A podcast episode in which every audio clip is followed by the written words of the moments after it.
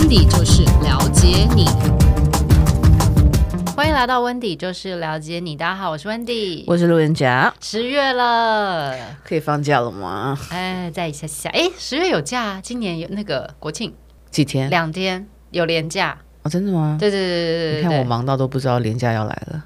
是因为天天都在放假，有这样子，有这么爽就是了，就所以不知道礼拜几到礼拜几这样子。好，终于来到二零二二的最后一季，就十月份非常的重要哦，一定要认真听这一集，因为十这个数字呢，它除了有一的很坚定，我们从来没有跟大家分享过零。十月份其实是两个数字综合在一起的。合并意涵，所以一大家很熟悉，就是开始啊，创造啊，往前走。零这个数字代表的是有一点点像海绵，可以吸收，嗯、然后它也可以吸收完之后再挤出水，很特别。就海绵基本上不是只有自己拿，它就是如果它吸收完，它其实还是可以分享的。嗯，所以十月份代表的是你要带着一个有目标性，但是要谦虚的态度，嗯、同时间。愿意沟通，可是这个沟通当中，你一定要配合的是你是很有诚意的，而不是那种假沟通，所以大家就会感觉得到。所以如果可以在这样的状态下再搭配高的执行力，在接下来的最后的三个月，十、十一、十二，确实是可以再创一波高峰。所以请大家一定要把握这个月很重要的能量。那这个能量的部分，它可能会一直延续到明年下半年的第一季。哦，所以请大家要好好的把握呀。我们一样哦，从三个面上来跟大家分享。二零二零年数一到九的朋友，在职场、情感和财务面分别要注意的。我好像没有跟大家说过，我其实在挑流年数的时候，其实不是挑好的，我是挑真的想跟你提醒的。所以如果你没放在上面，其实情感面如果我没有提到你，就是。OK 啦，你的情感很普通，不是啦，就很顺，没有大好，大好也没有大坏，就是无聊差不多啊。过日子，嗯、我跟你说，感情过日子到最后就是什么淡如水，好不好？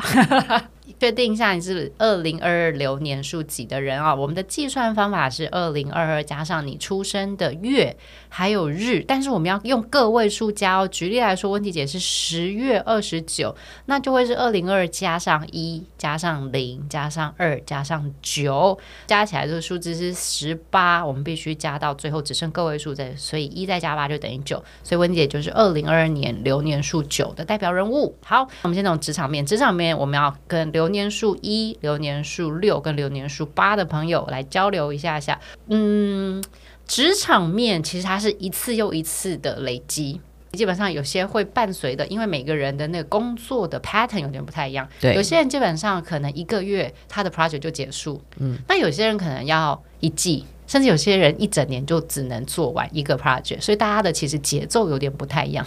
所以我觉得以十月份来说，如果你是属于第一种，就是短期你的案子就会结束，你就要往下走的话，十月份对于你来说，它又是一个新案子的开始。那新案子开始的话，嗯、其实我很想跟大家讲，我讲过这个这个成语讲过大概八百遍了，就是日期有功，日开启了之后累的累积，你就会开始累积你的功效。不论你是短期或长期，比较容易去进行专案交替或是专案延续的这样子的一个工作的人，十月份你一定要专注在你每一个新的案子上面。嗯，那这样子它能够帮助你所谓的看似一个新的案子，可是每一次你都在做一个叫做能量以及专业的累积，有一种那种回旋式堆叠。但如果你是那种一年就是一个大 project 的，十月份很重要的是重新检视。因为可能在经过了九个月之后，因为时局的改变，嗯，还有就是说可能明年趋势的变动，在这个时间点很需要，请你重新检视和专注一下下，说，哎，这目标对不对？以终为始的方向来看。好，我们来看一下流年一的朋友，呃，要跟大家讲一个很重要的，就是你比较容易偏离主题。是因为这段时间当中，你的机会开始慢慢出来。那流年一基本上上半年比较多的就是情绪的一种消化，甚至是自我的信心度的一种，我觉得有点像是拉扯，或是天平的两端会晃来晃去。可是来到十月的时候，其实真的对你有意愿，或者是真的很欣赏你的人，其实还是会在你的那个门口敲门。所以当他这种有点那种三顾茅庐啊，然后让你觉得说，诶。好像还蛮有诚意的，你就开始犹豫了。嗯、那个犹豫是我要离开吗？哦，我现在的工作跟那个工作到底差别是什么？这个犹豫的这一个情绪会让你去失焦，说你为什么要走？因为犹豫有的时候会变成是说薪资，我觉得薪资很重要。比如说你会在想的是说感觉好不好？可是我觉得感觉会是在选择工作的重几个大项目当中，在所谓的主条件下的第二层。因为转换工作其实是很现实的，就是你实际上的舞台资源，还有你到底拿什么案子，你是服务 Tier 什么样的客户？比如说都是 Tier One，那个那个就。感觉一定是好的，所以我要跟流年一的朋友说，如果你真的想要换，这个月其实是适合的哦，这个月很适合。但你要厘清的是说，你到底是做兴趣，还是你在做的其实是一个专业的目标追求？因为做兴趣跟做专业，我自己是觉得有点不太一样的。所以你说他现在有点不确定的是，他到底他想要感觉很好，想要就是发挥自己觉得好玩的事情，可是好玩。是不是等同于叫专业？是不是等同于就叫长期性可累积之工作？我觉得是这个月流年一的朋友一定要去想清楚的，让自己能够选择一个用人生最终目标好像有点太重，但是至少未来三到五年配合大环境，配合你自己的人生规划哦，或者是你可能有成家立业，或者你已经成家立业的话，那你想怎么做？对了，而且要评估一下自己的年纪。如果你是二十出头的，那就没什么关系。对啊，maybe 你可以就是好玩感觉，再给你自己个两三年。但是你如果你已经是三十好几的那种，嗯，那你就真的就只能累积再累积的概念。加上，因为我觉得现在这个时代其实是对大家很 welcome，但同时也对大家其实非常严厉的，就是三年就一轮哦，所以这个是节奏上的问题。好，我们来看一下流年数六的朋友，连续好几个月都一直跟他们说恭喜。那主要原因是因为确实整个大时局开始慢慢慢慢的往他们靠近。那这个靠近也不是莫名其妙的，是因为流年数六的朋友，确实在上半年，只要你是有持续努力在你的专业项目当中，你的付出甚至是你的专业度，其实就会慢慢慢慢的被看见。所以在这个付出和收获。你开始感受到成正比的状态的时候，你一定会觉得，哎，我好像还不错，哦 我终于慢慢从黑转红喽。嗯，就是人很奇妙，当你在很黑的时候，其实你会更谨慎。我不确定路人甲有没有这种情绪过，就是当你觉得自己近期可能好像亏没有这么好的时候，我其实是会反而更谨慎。举例来说，我就会。早一点起床，早一点到现场，那我就会预设说我的电脑一定会出问题，我的线一定会坏掉，我的会什么会讲，就是我就会先做准备。我是那种亏很烂的时候，我反而会更小心。嗯，但如果我其实有时候顺风顺水的时候，其实我就会那大 行起来，会忘记得意忘形，真的会。我不确定是不是有部分流年六的朋友的性格可能会不一样，就是因为你开始慢慢由黑转红，就真的比较顺，所以在这个过程当中，你就会。忘记你可能要做一下下所谓的商业评估，那因为每一间公司的商业评估标准有点不太一样。举例来说，有些公司在意的是所谓的最终毛利率是多少，那中间的过程他觉得他不管你。可是有些公司在意的是说，我们从如何跟客户去做提案，一直到拿下客户，最后可能利润不高，但是他就是要赢过谁谁谁。就每间公司其实的那个商业判断有点不太一样。提醒流年六的朋友。随着这个年呃时间越来越接近年底，那你也越来越能够崭露头角的时候，你要在这个顺风的时期对自己更严格一点点。那这个严格一点也不是说说自己不够好，不是，而是你呈现出去的商业成品或者是提案，还有给老板的一些建议方向，务必谨慎、谨慎再谨慎，就细腻检检查过、确认过。然后你要是符合你要给他的这个老板的性格，他到底想要什么？我觉得这是留言六的朋友要注意的。好，我们来看职场面的最后一个。流年八的朋友，我在写这段的时候其实有点犹豫，就我很怕流年八的朋友会跟我说，我哪里没有留余地，我对人家都很好，我都是讲实话，而且我已经证明我可以了，都在我已经证明我可以的状态下，我为什么还要替别人想这么多？因为别人都玻璃心呢、啊。对，嗯，这世界上其实玻璃心的人很多，真的，但我们必须跟玻璃心的人工作。所以会建议流年八的朋友，我们还是很支持你在策略规划，甚至是执行步骤的一些看见，甚至是说，在一个很适当的时间，我觉得给出一种所谓的提醒也好，或是大家可能会觉得有些许严厉的批评，我觉得这些如果对应到的是对的时间，其实问题不大。但比较怕的是刘宁八的朋友会直觉性反应说：“哎，你这很烂。” 我说：“哎，这很不接地气，这很不够专业。”当你要给出建议的时候，换一下他的立场，有可能他真的不是故意的，所以你。你在提醒人家说，你的语选词可以换一下下，嗯、那这基本上是路人甲的强项。哦，可是我那天就犯了这个错，真假？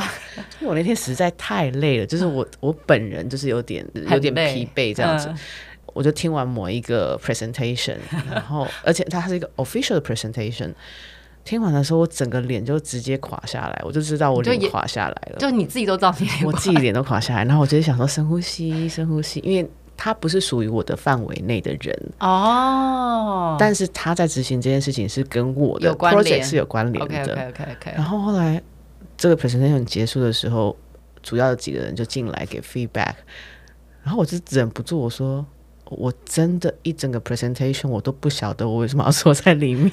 哎、欸，这个有点 harsh。对，然后讲完以后，我想说我已经找不到更好的形容词了，因为我真的不晓得为什么要。哎，如果好，那我我讲，如果我是你会怎么说？我说哦，这个跟我的专业有点距离，我觉得下次要不要等你们比较有结论的时候我再加入？哦、oh, no，那不是我的专业，因为他太是太是我的专业。哦，oh, 已经是你的专业是哦，好。对，所以我想我看的那个执行者跟他的同事，我就想说，我好，我能够想象当场那尴尬的感觉。没有，就说。我不晓得为什么做了这么久。那那个人有瞬间难过吗？就是 present 的那个人，他当然有点受伤。可是我相信他在 presentation 的过程当中，他就感觉到他自己也需要加强。他可能方向抓的不是很好。我要延续在路人甲这个话题，其实就像路人甲说的，他应该自己是知道的。对。可是你知道，我知道跟我是被就是你知道活生生撕开面对这件事情。接受度上跟受伤度上有点不太一样，嗯，对，所以我觉得流年八的朋友，我们知道你很专业，我们也知道其实你都是抱持的希望大家好，但你你也会累哈，所以有时候你会有些情绪上面无法 handle。欸、这是有十月吗？刚刚九月不就发生了吗？哦，你应该是每一个月都这样子，你没有月份，你跳脱月份的问题。所以流年八的朋友，我觉得这个是无论是从路人甲刚刚自己亲身经历的分享，或是在十月份我们的建议方向，会希望你如果能。能够站在对方的立场想，然后用坚定啦，哈，那但是体贴一点点的方式去告诉他，你实际上为什么会这样想，建议他为什么要这样做，让你的影响力真的发挥出来。嗯，好，紧接着我们来看一下，哦哟，情感面了，来喽来喽，十月份的情感很奇妙，很幽默，就是他又是幽默，嗯，有一个幽默的原因是，大家会突然间开始对于自己所在的关系当中产生疑虑和猜忌。会害怕，可是他不是坏的，他就想会想说，哇，我们现在像这这么好，还可以好多久的这种，或 或者是说有猫腻，嗯、怎么会一直这么好呢？我们会不会会不会有什么事情？其实是呃，我是。温水煮青蛙吗？有没有这种情况？嗯、但所以在情感面当中比较多一点点的，其实是从自己先延伸出来的这种甜蜜性的担心是一种，还有一种就是说，因为工作给了你的压力，所以让你有的时候会不小心的在亲密关系当中释放出来，那你也会担心说，比如说你的焦虑跟你的焦躁会不会直接或是间接影响到你的这一段关系，那如果单身的人，我觉得也会出现两种两极化的情绪反应，一种就是谁，任何人你都可以。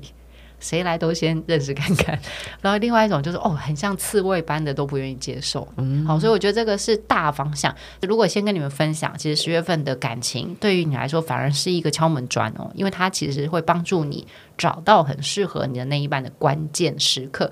如果你在听大流年的时候，温姐一直跟你讲，你今年是有桃花，到现在还没有，拜托求你们了，就剩最后三个月，赶快赶快把握你的好桃花机会啊！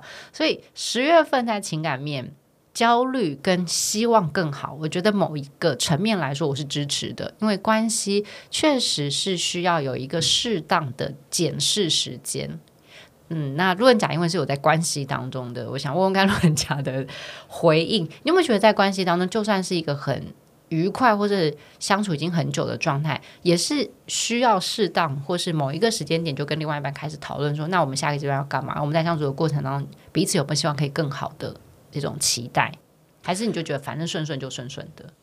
我觉得是，我觉得关系对我来讲，它还是两个人。很多人都觉得关系就变成一体，一个人对，但他对我来讲还是两个人，所以我都会看重的是你的成长跟我的成长，哦、我们才会一起成长。Okay、如果是我一直成长，你没有成长，然后这段关系就会淡掉，又或者说对方步骤哎步调不一样。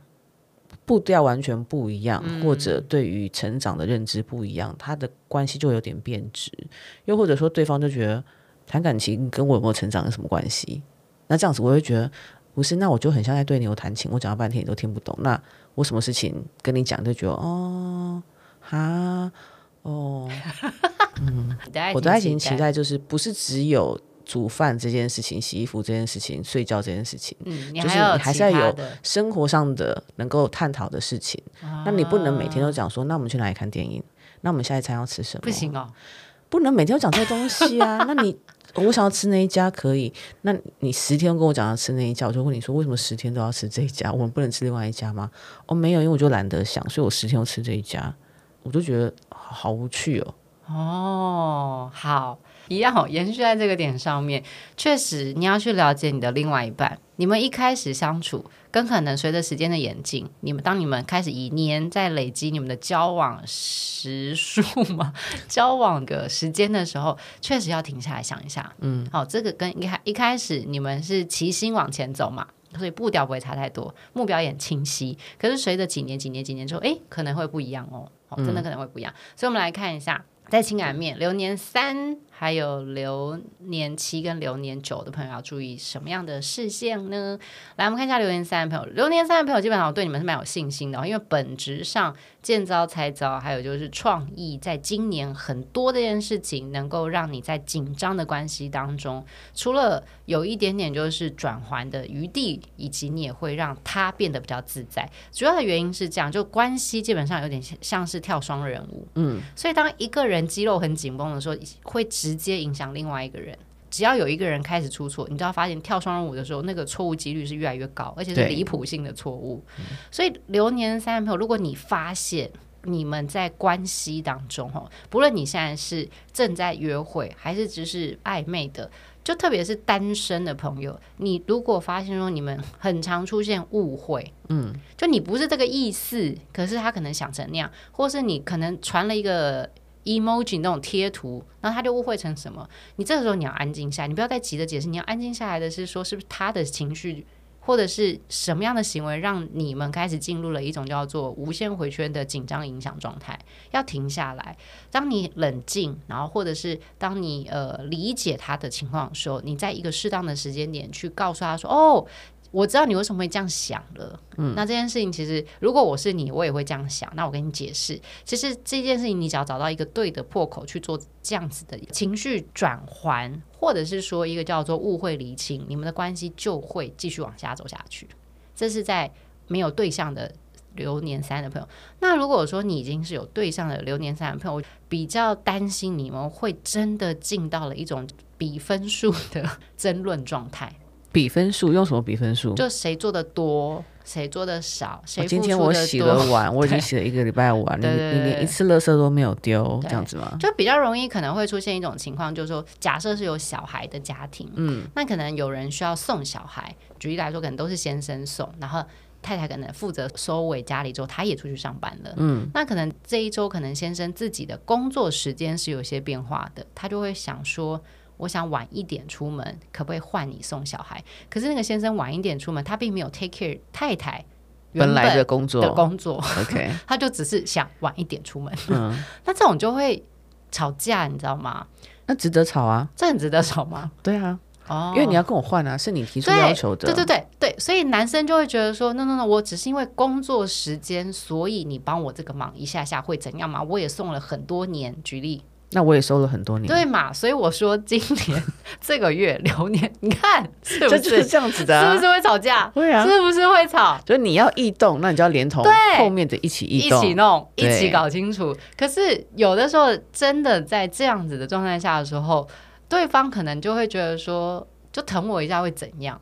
可是你知道这不是怎不怎样的问题，嗯、是因为如果我说今天大家都有出门上班打卡的压力，这个就是一个吵架点。当然了，对不对？除非是太太不出门，嗯啊，就是她真的是一个完全把家里照顾好的家庭主妇的角色，那她帮你送，可能我觉得那可能还好一点点，嗯，她只是延后做家事。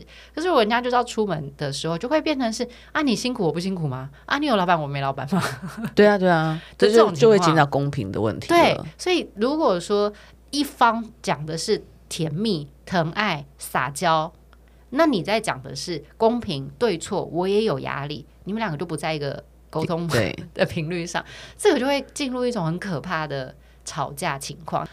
嗯，有时候没弄好，其实是有一些些危险性在的哦，所以要小心。好，三号人，你们就尽量想说，因为这件事情一没搞好，明年流年四的时候，嗯，你就会开始觉得说，连这种事你都不让我，我怎么可能跟你再过下去？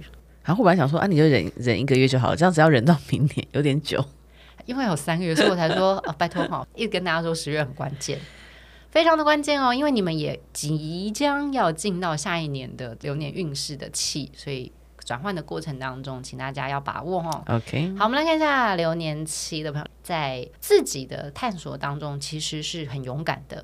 看哦，当你越花时间探索自己，其实你呈现出来的。不论是结果，亦或者是你确不确定这件事情，其实让大家觉得浮动性都会比较大，因为你还在确认，哈，重整期就是在确认。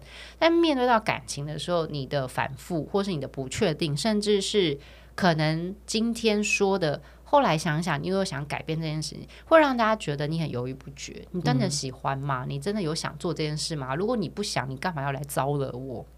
这是单身的流年期的人比较容易，第一被误会，第二你容易让对你真的有兴趣的人失去耐心，跟觉得你在糟蹋我吗？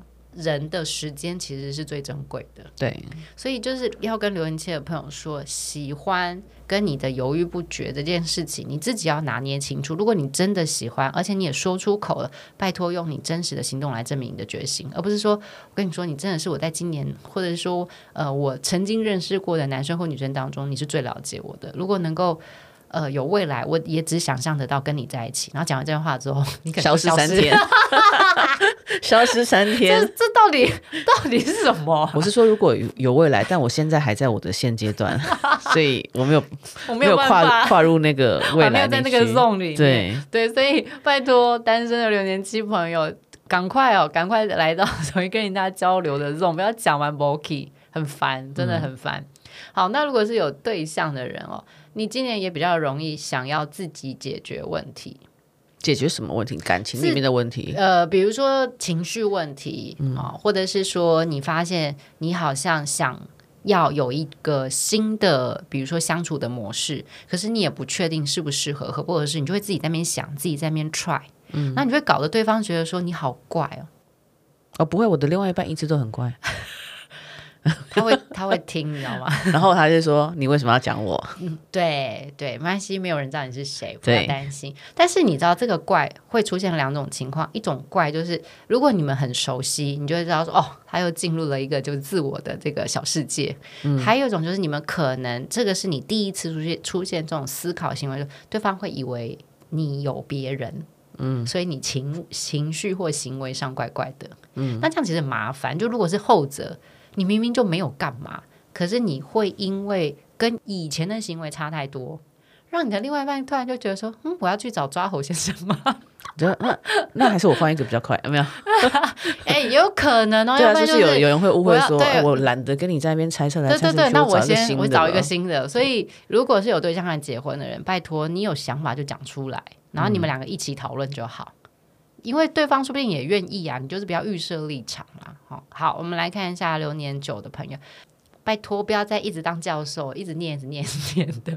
在感情当中，我觉得爱情是不论对方是男生女生，我觉得就是要追回来呵护的。这句话是 quote 伟明哥，伟明陈伟明哥 跟你手牵手的伟明哥吗？伟明哥说的，伟明哥说他追女生，他不会有任何要他做任何事的想法，就是什么？因为女生是追回来疼的。我非常认同哎、欸，我当时在现场的时候其实是很感动的，所以想分享给流年九的朋友，因为流年九的朋友在今年其实他不是故意的，他就是因为太爱，然后他又有一种那种管理者的心情，所以他就会一直念说：“我不是跟你说了，不要这样子，你真的是很奇怪。”那可是问题是你真的是很奇怪，我已经跟你说了，不代表对方接受。就有些人其实想要尝试看看，嗯，我试过了，我知道了，我才可以放下。因为每一个人放下的方式不太一样。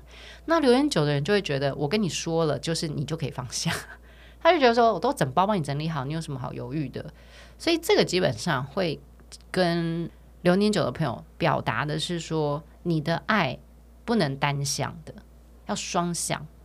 对方才会知道说怎么样去接收，怎么样去消化，然后同时间怎么样真的产生在自己生命当中做一些改变。一直叨念其实没有任何的意义，嗯，那只是做到了就是你自己心里面快乐，你就觉得我有尽到另外一半的责任，我都跟你讲过了，你知道这种沟通过了，对对对，我有做。对我有不管哦，那我不管后面，我有。就别人会说你没有谈吗？我有，我都有谈。对对对对对，大家脑中应该有想象出来，你曾经可能有过跟这样子的对象，就是他一直讲一直讲一直讲，然后他就觉得说我们沟通无误无碍。对，因为对方完全没有开口，对啊，说嗯超无爱的，因为都你在讲哦，所以六年九的朋友，拜托不要做这样的事情。那如果你是有对象跟结婚的人。呃，一样哈，延续在你的本质性格上，你会不想沟通，因为你觉得这种事，第一无聊，第二你觉得是小事，你直接下 order，你直接给指令，要不然你就会说这种事情不需要跟我谈，不要发，不要拿来在我们的生活当中。可是如果对方跟你谈的时候，就代表他在意了，他想要试图改变某一些事情，不论大小，因为你们俩就是在一起，所以我觉得你还是要在关系当中的流年久。放下自己觉得对错的这样子的一个标准，去听听看你的另外一半在想些什么。同时间，如果当另外一半提出他想要改变的时候，给对方一点信心，而且放下自己一些 ego，不是只有你是最好的，对方可能也可以成为你很甜蜜的一个依靠，或是新的切角出现，这样你们的感情才会比较顺哦。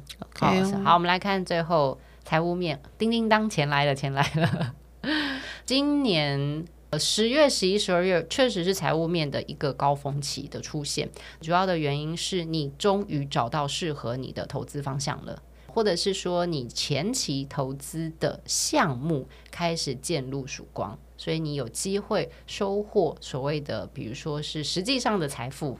然后另外一种叫做资源的连接，再来另外一种就是你已经预收到明年的订单。哦。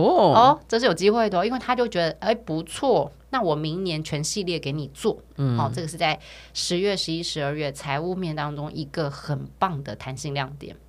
在财务面当中要提醒的是，流年二、流年数四还有流年数五的朋友，流年数二的朋友是这样子，其实今年一整年你都很敏感。那个敏感的是，你知道周围谁是真心的朋友，谁是工作型的朋友，谁是一种就酒肉朋友。但对于这件事情，你你其实无所谓的。朋友分类这件事情，对流年数二的朋友来说，他会觉得说 OK 啊，没问题。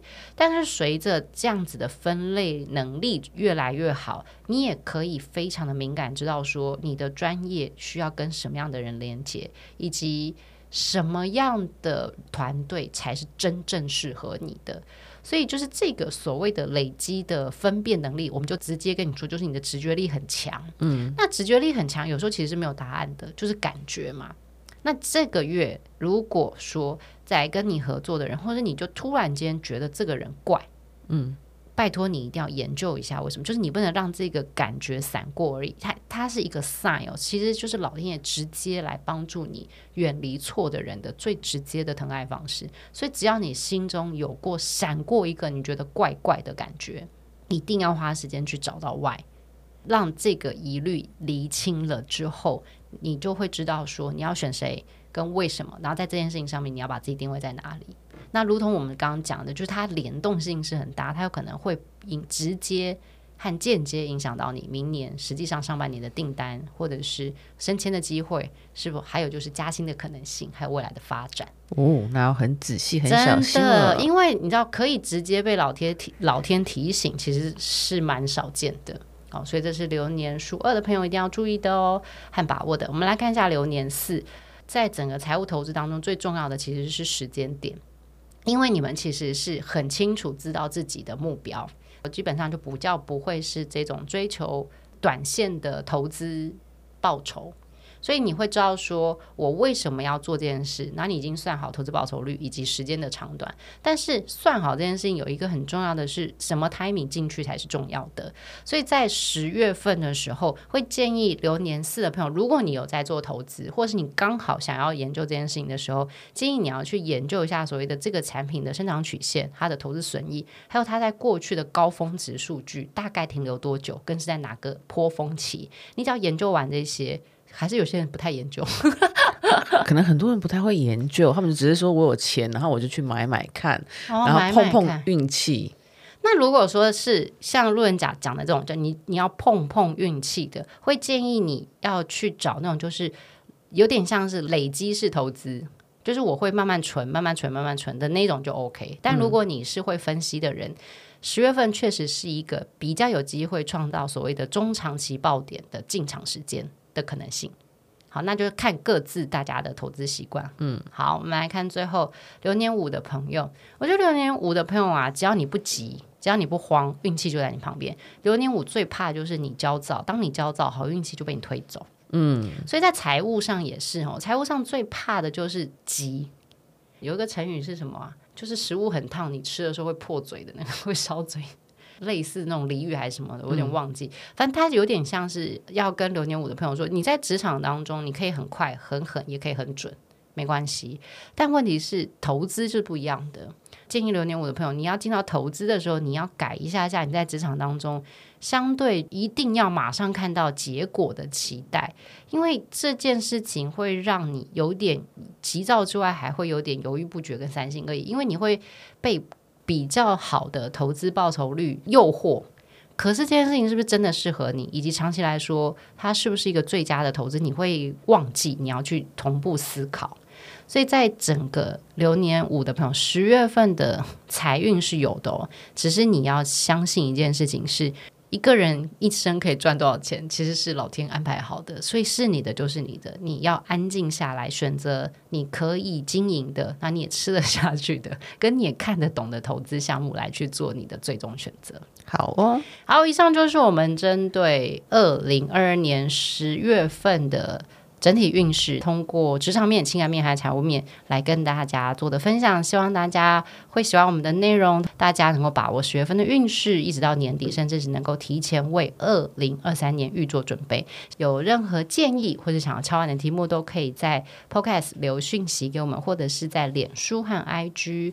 搜寻温蒂姐、温蒂 Sister 都能够通过讯息或者私讯我，我们都会帮大家的意见收集，在未来的题目规划上面纳入，也一一为大家解答。希望大家会喜欢我们这一集的内容，我们下集见。